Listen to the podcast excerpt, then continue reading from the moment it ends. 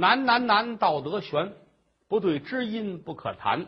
对了知音谈几句，不对知音枉费舌尖。说这么几句定场诗。咱们今天这个故事说的是明朝嘉靖四十三年，这一年吴中一带闹了大水了，水下去之后又闹了蝗虫。这一年来说，年景实在是太差，百姓们上天无路，入地无门，而且来说最要紧的，米贵如珠，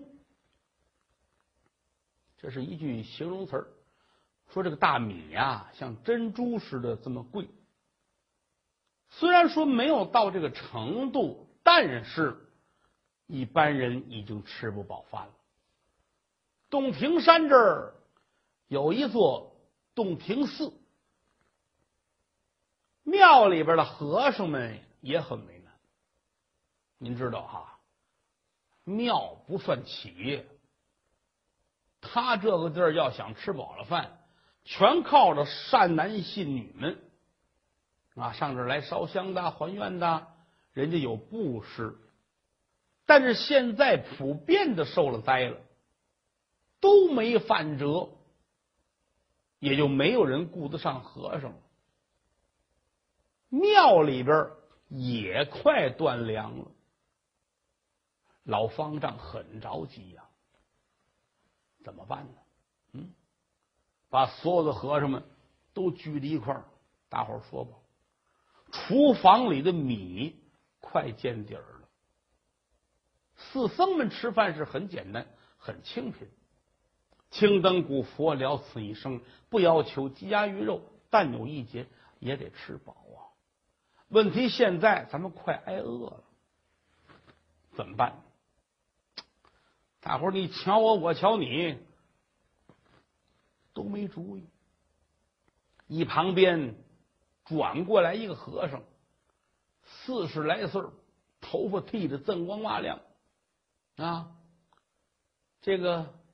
叫辩悟，挺有头脑啊！平时呢，庙里有什么事儿啊，他给出个头什么的啊。辩悟这出来，弥陀佛，老方丈看看，辩悟，你有办法吗？哎呀，老方丈，天灾人祸，民不聊生，百姓们自身难保。又何况，咱们庙里边前两天我就听说了，咱们这米呀，快见底儿了。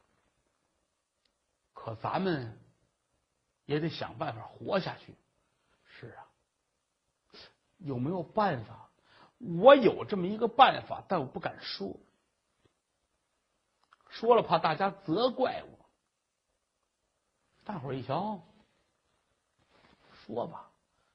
到这会儿救命要紧，有什么不能说的？饿死了还还还还有什么可挑眼的？啊！山下有大善人，有这么几家是常年上咱们这儿来布施来的。现如今咱们不能平白无故的去找人家，让人家再舍米。这个年头不能说这个话。我们可以找一件好东西。抵押给他，咱们当给他也行，押给他，容等一年半载，咱们缓上手来，再把这宝贝赎回来。权且拿这宝贝换几十条米吃也行。大伙一听这主意是不错，但有一劫，咱们拿什么抵押给人家？庙里能有什么呢？嗯？老方丈说：“也是，你说吧，到底咱拿什么东西给人家，能换出来几十条米？你说吧。”哎，辩悟叹了口气：“方丈，我寺中有一个镇寺之宝，唐白乐天的金刚经。一说这话，所有和尚都愣了。啊，不错，庙里是有这么一种宝贝，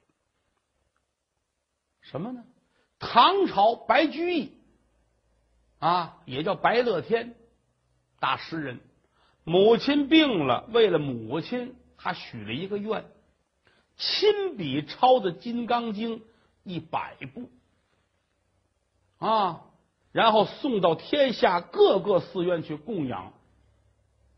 打唐朝到现在，明嘉靖四十三年，其他地儿的早就都没有了，唯独洞庭寺这儿还存着这么一个真本，镇寺之宝。说现如今咱们没有法儿，咱们这没有宝贝，就这么一本《金刚经》。我认为啊，就这条道拿《金刚经》去抵押换米吃，等咱们缓上来了再去赎。和尚们，你看我，我看你，谁也不敢说话，谁敢抻这个头？都看老方丈。老方丈眉毛这皱着，眼睛闭着，半天，阿弥陀佛。哎老和尚眼泪都下来了，哎，事到如今也没有别的办法，为了救命，也只好先这样。佛祖有灵，原谅弟子。便悟，明天你办这个事儿去。你认为哪一家能压得出米来呢？嗯，下山之后，山堂有王相国，一直是咱们这儿的一个大施主。我想上那儿去一趟，看看能不能弄出点米来。好吧，转过天清晨起来，做罢了功课，念完了经，把这《金刚经》取出来了。好好几百年的东西了，裹了个里三层外三层，贴身放好了，这都记得了。辞别了众僧，便悟下山弄米去。下山坐船，有这么一个来钟头到了，上了岸，赶奔相国寺啊。来到这一瞧，门口这儿蹲着一大管家，姓严，啊，严的管家。哦，您这儿歇着呢？呵，和尚来了啊！是，您怎么有这个雅兴啊？没有，这不嘛，灾年，刚才啊，又来几个人借米借粮。没办法，老夫人心地良善，不借不合适。他们走了，我得算算这些日子白出去多少米。我这拿根棍儿随便这么划拉着，算算账。和尚怎么那么闲着？哎呀，弥陀佛，大总管，救命吧！哟，我怎么了？起来，起来，起来，来来，这儿坐，这儿坐。来了台阶上有懒凳。往这一坐，和尚也坐下了。有事儿呢，哎，天时不正，民不聊生，哎，这不嘛，庙里边快断粮了。哎呀，和尚，你这让我为难。我说刚说完，最近净来借粮的，你说老话不懂吗？啊，冬不借棉，夏不借扇。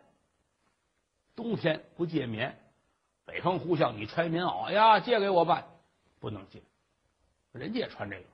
夏不借扇，夏天很热，把人家扇子夺过来自个儿扇，不行，这是老规矩。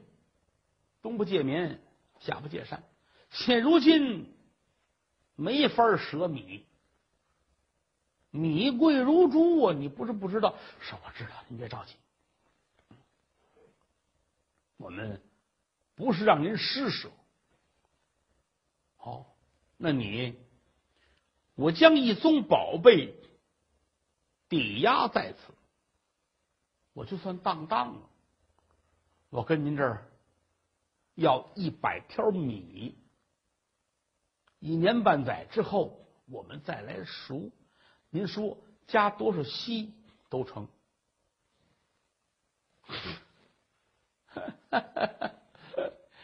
什么宝贝，还还值这么些个啊？您看看，这是白乐天的《金刚经》，啊，拿出来瞧瞧吧。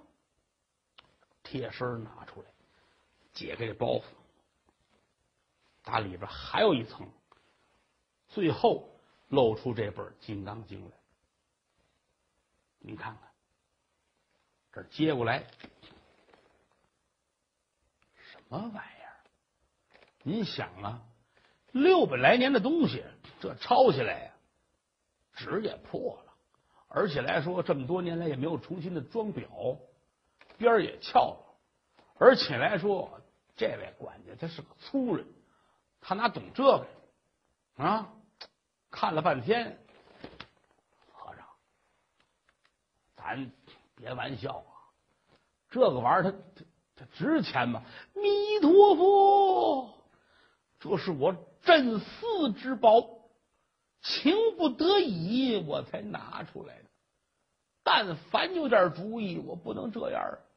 你看看后边，一掉个从后边往前翻，多少文人雅士都跟上边留过字、盖过章。你说的这个，反正我也不懂。啊，不过我们老夫人是你们那儿一个大施主。哎呀，咱们这样吧，你也甭一百条米了，我给你啊六十条米，这个东西先留在这儿啊。咱们说一年为期，有钱了你再赎来，你尽量可赎来啊。咱说好了，我们留着玩可没用。哎呀，阿弥陀佛。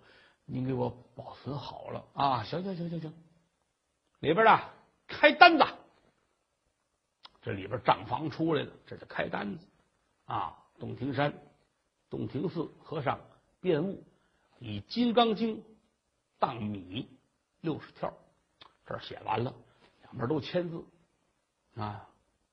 弄出米来吧！这吩咐人给他弄出米来，给送到了水边儿。这儿安排船，坐船带着米回去，《金刚经》入库。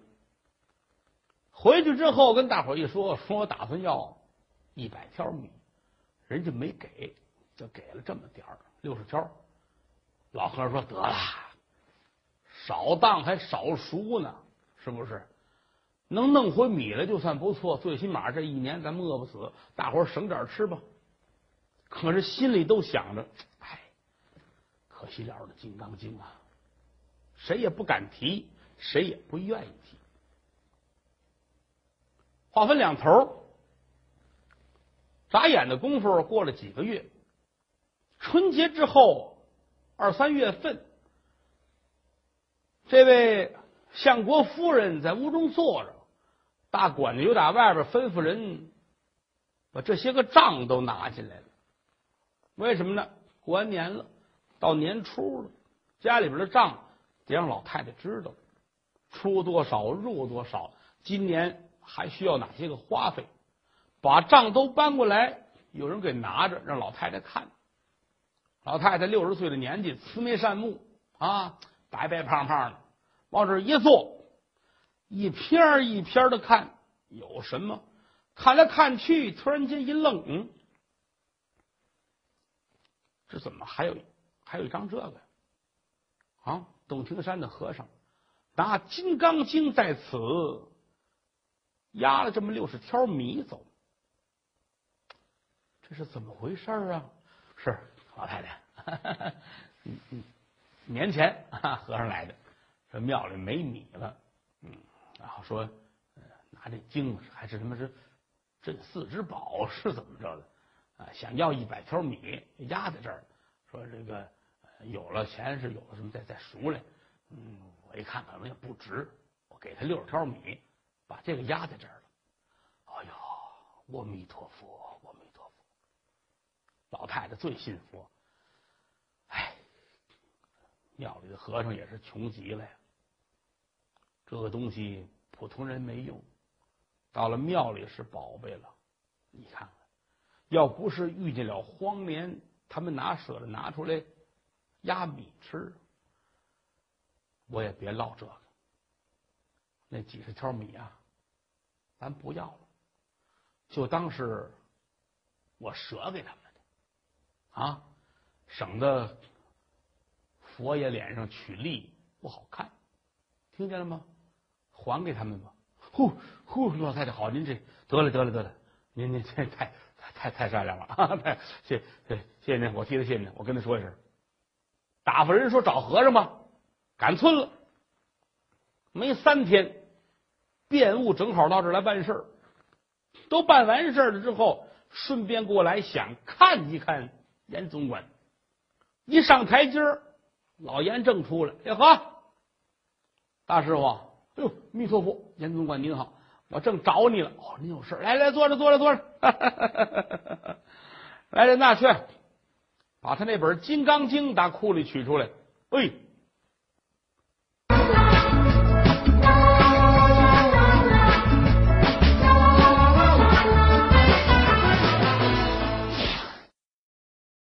手底下人就去了，一会儿功夫给抱来了。和尚不知怎么回事，严总管。您这是要嗯，我给你道喜。那天呢查账，老太太一瞧有这么档子事儿，老太太说了：“这嗨，别跟佛爷面上取利，不好看。那点米自当是舍给你们了啊，施舍了，也不往回要了。这事儿就拉倒了。金刚经还给你了。”那票我们也撕了，阿弥陀佛！辩务高兴的，我想不到的事儿。哎呀，我佛慈悲，我佛慈悲！哎呀，老太太得动天地呀，这是啊！我们怎么谢谢呢？啊，你愿意进来吧？进来见见老太太。哎呀，弥陀佛，我得当面谢谢。带着里边来见老太太，和尚哭从跪下，我谢谢您老太太。哎呀，我佛恩典！老太太说：“快起来，不快起来吧？没事儿，最近呐腿脚不方便，一直没上你们那儿去。有事就说话啊！《金刚经》是你们的宝贝，带回去吧。”哎呀，谢谢老太太，千恩万谢，又打这儿出来，告别了严总管，怀揣着《金刚经》，要返回洞庭山。来到这个水边这儿。上船，还得坐船走。这个船上能坐这么四五十个人啊！你挨我，我挨你，都坐好了。船老大说一声开船，一搞直开，船可就往水当中走。这些人都聊天，就有认识和尚的。大师傅下山来了啊！是我这下山来了。好好好，最近怎么样啊？前段时间米挺贵的。老百姓饿跑了不少，和尚怎么办？啊，阿弥陀佛，我佛慈悲，我们就还算是熬得过去。嗯嗯，那就好，那就好。哎，还是有这个好心眼的人。要没有这些个善男信女啊，可够和尚们一受。可不是嘛啊！多亏了这些个善人们，抻出这么一个话头来，大伙儿聊闲天儿。啊，这个也说遇见过善人，那个也说遇见个善人啊。这个拾金不昧了，那个给孤寡老人挑水了，反正都家不长里不短这点事儿，大伙都说。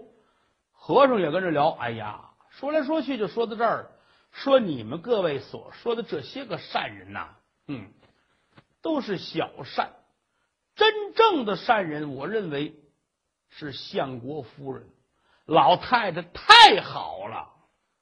大伙说怎么好法？你瞧，我们这个庙里边都快饿死了，没辙了。我拿着我们镇寺之宝《金刚经》，到人家府上押来六十条米。万没想到，老太太说了，不在佛爷面上取利，故此把《金刚经》又退还给我们了。这不是天大的善事吗？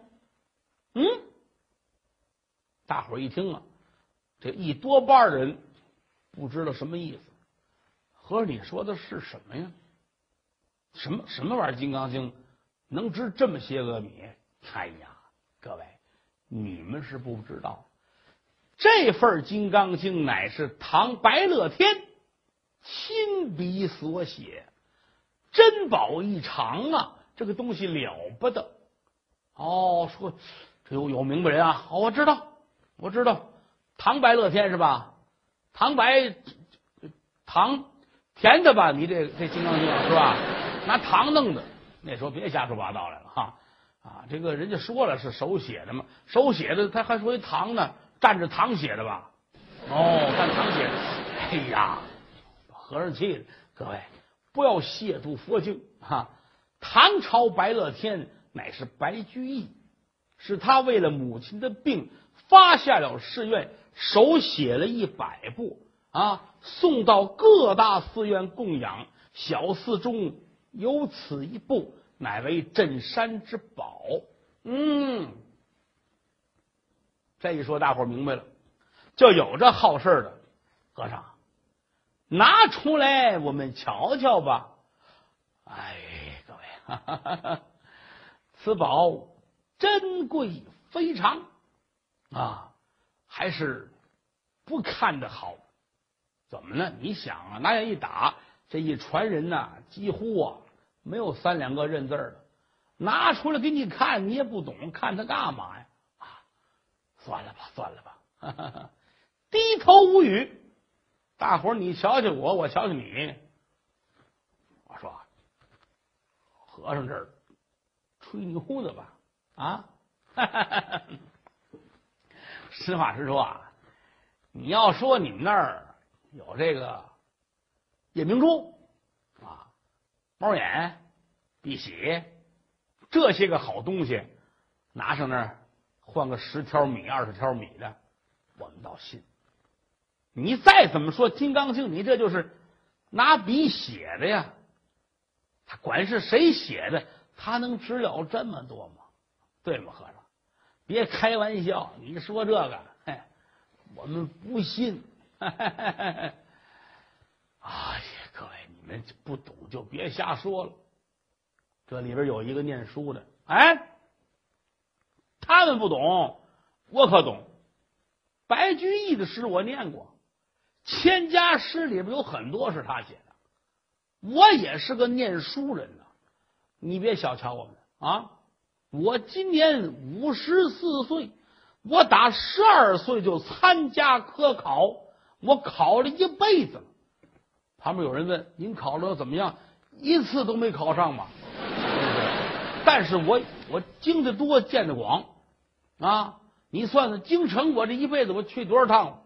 啊，我是没考上，但是我这眼可不瞎，我知道什么叫好，什么叫不好。你拿出来，我们瞧瞧。哎，我要说好，哎呦呵，对，人家这东西是真不赖啊！你们大伙儿谁也别说别的了，拿出来我瞧，万一是假的呢？传上大伙儿啊！你一句我一句说闲话，对呀，对，这有可能这是假的呀啊！你拿什么看看吧？和尚摇头，别别别别！各位，咱跟船上咱别这样，因为在在庙里边，我们都是有时候初一十五年下来才舍得把他老人家请出来，我们烧香礼拜一番。你在船上我就别这样，那个说你拉倒吧，你快。你还还初一十五，你还拿它换米吃了？你说这个管用啊？拿出来好听的话，我们瞻仰瞻仰，我们瞧一瞧，有什么不行啊？就许你念佛，就不许我们也瞧眼。大伙儿都这么说，辩悟者心里也没办法。行，那看看吧。伸手到怀中去拿《金刚经》，拿出来要解这个扣还没解，呜，船上刮了一阵风，心说不行，这我要是拿出来一刮风，给我刮散了怎么办？又放回去了。大伙一瞧，哎，你怎么回事？不说拿出来看看吗？你怎么又放回去了呢？哎呀，列位，风太大了，万一刮乱了怎么办？那说你行了吧？你说实话，是不是假的？要不然你怎么可能拿出来又放回去？你是不敢吧？我不是不敢，我是真怕这《金刚经》有一些损失。嗨，有什么损失？我们都在这儿呢，哪怕是风一刮。我们大伙儿帮着你一块摁着，不也就成了吗？那怕什么呢？拿出来吧。哎，好吧。二次伸手又打怀中把这包袱皮儿拿出来，放在腿上，解这扣，解开之后又打开里层，从里边把这《金刚经》取出来，捧在手中。毕恭毕敬，是志志诚诚。各位，你们看看，这就是白乐天的《金刚经》，珍贵非常。他拿手这么掐着，这些人瞧瞧，你这样谁看得见呢？谁知道里边写的是什么呀？嗯，你你你翻开它，你翻开它，咱们瞧瞧。哎呀，各位，这风太大了。没事，我们都给你围着挡着风呢。好，各位，你们来看看。说着话，伸手打开这头一篇这头一篇一打开，有人就打算伸手接。我们看看，还你们可别去，拿手这么摁着，就这会儿这风是越来越大，呜，这风拧着弯的下来。直奔这头一片呜，呲啦一下子，这头一页撕下来了，往上一起，大伙吓坏了，嗨，伸手去揪去，你也抓，我也抓，谁也没抓着，就看这头一片顺着风，呜，眨眼之间飞到九霄云外，可就没了。船上的人都傻了，哎，短了一篇这这怎么办呢？你看看，刚才呀，就是你，你你要是接住了呢，废话，那怨我吗？他刚才要拿住了，还至于这样？那个说，嗨，就是他推了我一下啊，推了我一下，我这我没摸住，我没想拿，我是无意中啊，我这没站稳，我要扶一下。你看这事闹的啊！得了得了，瞧见了，也就这个玩意儿吧。嗯嗯，没我的事啊。那时候没我的事都坐下了。连念书的那个啊，就这个呀，嗨，瞧不瞧啊？也不吃什么劲，拉倒吧。都坐下了。满船上的人是鸦雀无声，都不说话。只有辩悟和尚拿手摁着这个《金刚经》的残本。眼泪哗哗的，仰天长叹：“哎呀，这是要了我的命了！”